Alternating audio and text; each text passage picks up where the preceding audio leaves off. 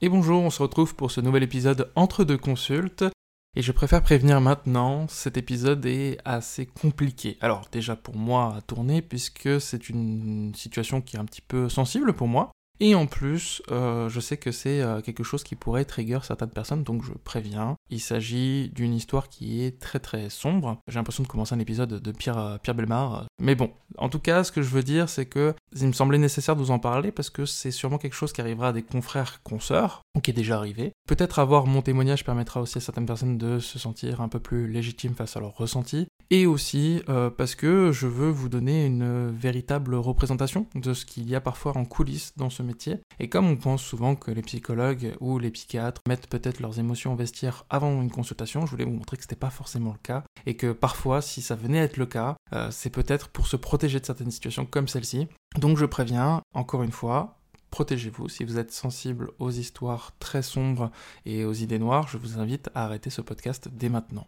Ce qu'il faut savoir, c'est que c'est un suivi qui a commencé euh, au bout de ma deuxième année en tant que psychologue. Donc euh, je considère aujourd'hui, après, euh, là j'attaque ma, septième année, que j'ai une certaine expérience aujourd'hui que je n'avais vraiment pas à l'époque. Et donc je recevais en, physique, en présentiel au cabinet, une patiente depuis environ un an. Et elle venait pour un épisode dépressif majeur, mais la réalité c'est que c'est sur une personne qui avait tout simplement une dépression chronique qui revenait sans arrêt avec des épisodes très intenses, très forts. C'est quelqu'un qui était suivi par un psychiatre et avec qui j'étais en lien, on travaillait super bien ensemble. Et avec cette patiente, franchement, on avait une super alliance. Quand je dis une super alliance, c'est que encore une fois, c'est un petit peu comme d'autres personnes que, dont je vous parlerai dans, ce podcast, c'est que ça fait partie de ces moments où on essaye aussi d'instaurer des outils, un protocole, mais on sent que c'est nécessaire aussi d'instaurer une certaine rencontre, quelque chose qui fait que ce qui se joue en cabinet, ça va être aussi le symbole de ce qu'on a le droit aussi d'aller chercher dans notre vie en vrai, auprès des gens, avec de la bienveillance, du non-jugement. Évidemment, ce sont des choses qui appartiennent aux psychologues en général d'essayer d'instaurer cette ambiance-là. C'est pas toujours aussi évident et qu'il faut aussi que les deux parties euh, soient prêts et prêts à ça. Cette euh, patiente-là, en fait, j'ai eu beaucoup beaucoup de mal à mettre du cadre et ce n'est pas parce que c'était quelqu'un qui ne respectait pas le cadre, c'est parce qu'en fait je lui donnais énormément de, liberté euh, et elle s'en, saisissait. Moi-même je pense que j'étais hors cadre parce que je m'étais vraiment massivement responsabilisé de son bien-être Dès l'instant où elle allait euh, moins bien ou si elle avait des rechutes, je me sentais euh, automatiquement coupable. Ça aussi, j'ai pu le travailler en supervision pour commencer à avoir un détachement aussi sur ces choses-là. Non pas dans le fait de ne plus rien ressentir, c'est pas l'idée, mais plutôt de se dire que je ne suis pas non plus la seule variable euh, qui va faire qu'une personne va aller bien ou pas bien. Moi, je suis là pour essayer d'apporter un mieux, un mieux-être. Si jamais je n'y arrive pas, bah, je dois remettre en question mes outils, mais je ne dois pas d'un coup remettre en question le fait que je suis le seul responsable du maître d'une personne. Ça, aujourd'hui, c'est plus facile de le dire mais à l'époque, euh, si la personne venait avec un mood en baisse, je me disais forcément que la dernière séance n'avait pas été à la hauteur. Donc on se retrouvait avec des situations où euh, je devais faire beaucoup de liens avec l'hospitalisation, beaucoup de liens avec euh, le psychiatre qu'elle consultait, qui était vraiment un super psychiatre. Je me rappelle d'épisodes euh, assez marquants comme des appels très très tardifs. Je me rappelle d'un coup de fil vers les 1h, 2h du matin, vraiment en détresse. Je me souviens aussi que ces coups de fil étaient jamais très très longs, il y avait quelques paroles bien placées pour que les émotions redescendent.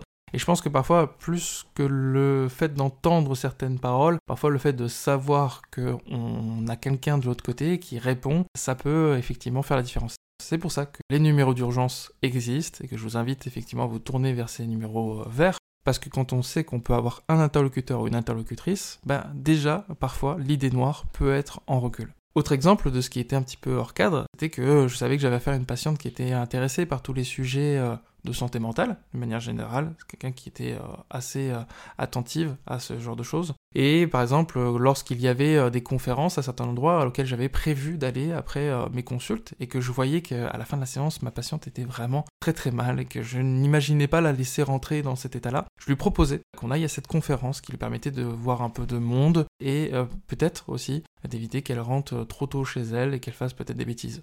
Bref, vous l'aurez compris, J'étais totalement hors cadre à ce moment-là, tout simplement parce que j'avais l'impression que si la personne venait à attenter à sa vie, ça allait forcément parce que je n'aurais pas proposé quelque chose. C'est pour ça aussi que je fais ce podcast et pour euh, prévenir aussi euh, tous les étudiants, les étudiantes, les jeunes psy aussi, faire attention à ce genre de choses parce que évidemment qu'à ce moment-là, ça me semblait euh, cohérent et que peut-être ça m'apaisait aussi de savoir que je faisais le maximum. Mais la réalité, c'est que si on fait ça pour tous les patients et toutes les patientes, il y a un moment où on va manquer de temps et d'énergie et surtout, en fait, on, risque de prendre un rôle aussi qui n'est pas le nôtre. C'est important aussi de reconnaître quand, euh, en tant que psychologue, quand il y a ce genre de choses, quand on sent que la personne est en détresse à ce point-là, ça relève plus de notre métier, ça relève d'une hospitalisation, et c'est là où la personne sera le mieux. Alors, il y avait des hospitalisations, mais si vous voulez, c'était tellement mal vécu par la patiente que forcément, à chaque fois que je faisais les comptes rendus au psychiatre, je lui disais là, je pense qu'il faut une hospitalisation, par contre, attention, elle a clairement dit que ça lui fera tel effet, tel ainsi de. Donc à chaque fois, je prévenais quand même qu'il y avait euh, aussi des conséquences négatives, même si euh, à chaque fois qu'il y avait de l'hospitalisation, je trouvais qu'elle ressortait toujours en meilleure forme, et c'est pour ça qu'on continuait d'aller vers cette solution-là. Mais c'est vrai que quand on va pas bien, bah en fait cette piste-là d'être hospitalisé, souvent elle est repoussée, alors que c'est vraiment une des pistes les plus importantes. C'est celle qui permet de faire un break total avec son quotidien, avec toute la charge mentale accumulée, et de pouvoir repartir sur des bases saines. Donc voilà, donc euh, je suis, je suis de, ces personnes qui essayent de tout faire pour qu'une personne n'en arrive pas à de la médication ou n'en arrive pas à de l'hospitalisation. Mais force est de constater qu'il y a des fois où on n'a vraiment pas le choix et que c'est très important de sauver la vie d'une personne avant de sauver ce confort-là de se dire non, je ne vais pas en hospitalisation.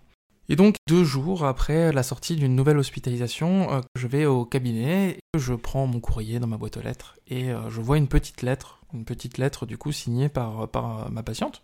En fait, j'ai pas forcément eu besoin d'ouvrir la lettre pour comprendre je, me souviens très bien, ça faisait un petit peu pilote automatique. C'est que j'ai pris la lettre, je suis allé me, positionner à mon bureau, et avant même de l'ouvrir, en fait, j'ai annulé mes consultations de la journée. En ouvrant le courrier, en fait, j'avais clairement quelqu'un qui euh, m'exprimait toute sa gratitude euh, pour avoir été euh, très présent pour elle lors des derniers mois, et que cette personne-là avait l'impression qu'elle n'avait jamais eu quelqu'un qui lui ait prêté une telle oreille. Alors, c'était dans le cadre de mon métier, donc c'est plutôt logique. Mais ce qu'il faut savoir, ce que j'ai oublié de dire, c'est que c'est une patiente où j'ai toujours un petit peu su que ce serait euh, compliqué, voire euh, impossible que cette personne se relève, dans le sens où en fait que ça soit dans ses situations passées, dans l'enfance, que ça soit à l'âge adulte, et peut-être même dans sa situation actuelle, au travail, euh, dans la famille, c'est quelqu'un qui était multi-traumatisé qui n'avait jamais véritablement connu de relations saines, de relations bienveillantes, toujours des espaces où on l'avait agressé, harcelée, où elle avait eu des actes ignobles envers sa personne.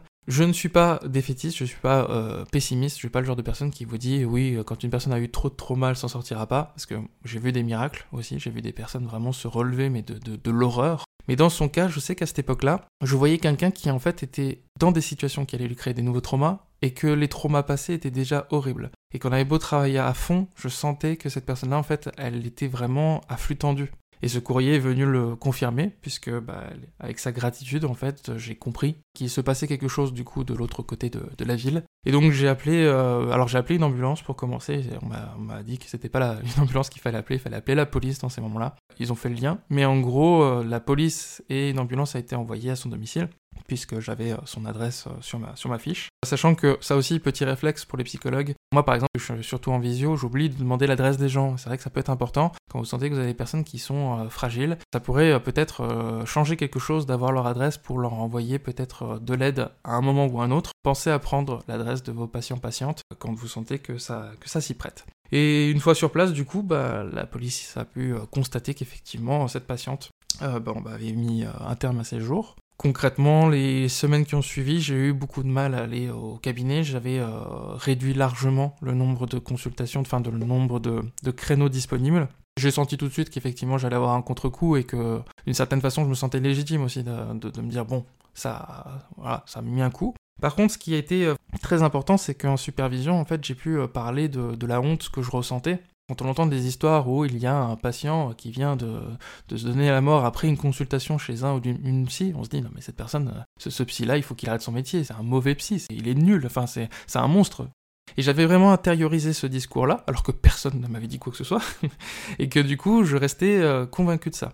En parlant en supervision, en fait, je me suis rendu compte euh, d'une chose euh, très importante. On est surtout là pour essayer d'apporter évidemment un mieux-être. J'ai essayé de faire le maximum, ça n'a pas suffi, et je pense que dès le début de la consultation, au début de ce suivi, j'ai su que ça ne suffirait jamais. Donc euh, plus tard, je me suis rendu compte qu'effectivement, je l'ai toujours su, c'était ça qui était plus douloureux, c'est que quand on sent quelque chose comme ça, on essaye à chaque consulte de se convaincre que non, ça ne finira pas comme ça. Et j'ai osé en parler avec le psychiatre qui, quand il m'a reçu, euh, en fait, a été assez euh, objectif de son côté. C'est quelqu'un qui était beaucoup plus habitué à ce genre de situation. Et euh, en fait, m'a montré des parallèles avec des situations qu'il avait. Il n'a pas forcément accueilli ma honte, entre guillemets, mais il a, en même temps, voilà, je lui demandais pas de forcément le faire, mais il a surtout accueilli le fait que c'était une situation banale parmi tant d'autres Bon, c'était pas forcément le discours que je voulais entendre à ce moment-là, mais ça m'a aidé aussi à me rendre compte que je suis intervenu dans une histoire qui appartient aussi à un ensemble d'histoires, malheureusement. Donc voilà, peut-être aussi euh, prendre un temps pour euh, se recentrer, se dire, bon, là,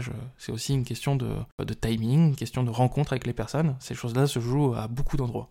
Et surtout, la supervision m'a pu apprendre à aussi gérer quelque chose. J'étais sur un contre-coup de deuil, alors que c'était une patiente. Je culpabilisais aussi de me dire euh, comment j'ai pu euh, mal me positionner au point de ressentir ce vide que j'avais en moi à ce moment-là.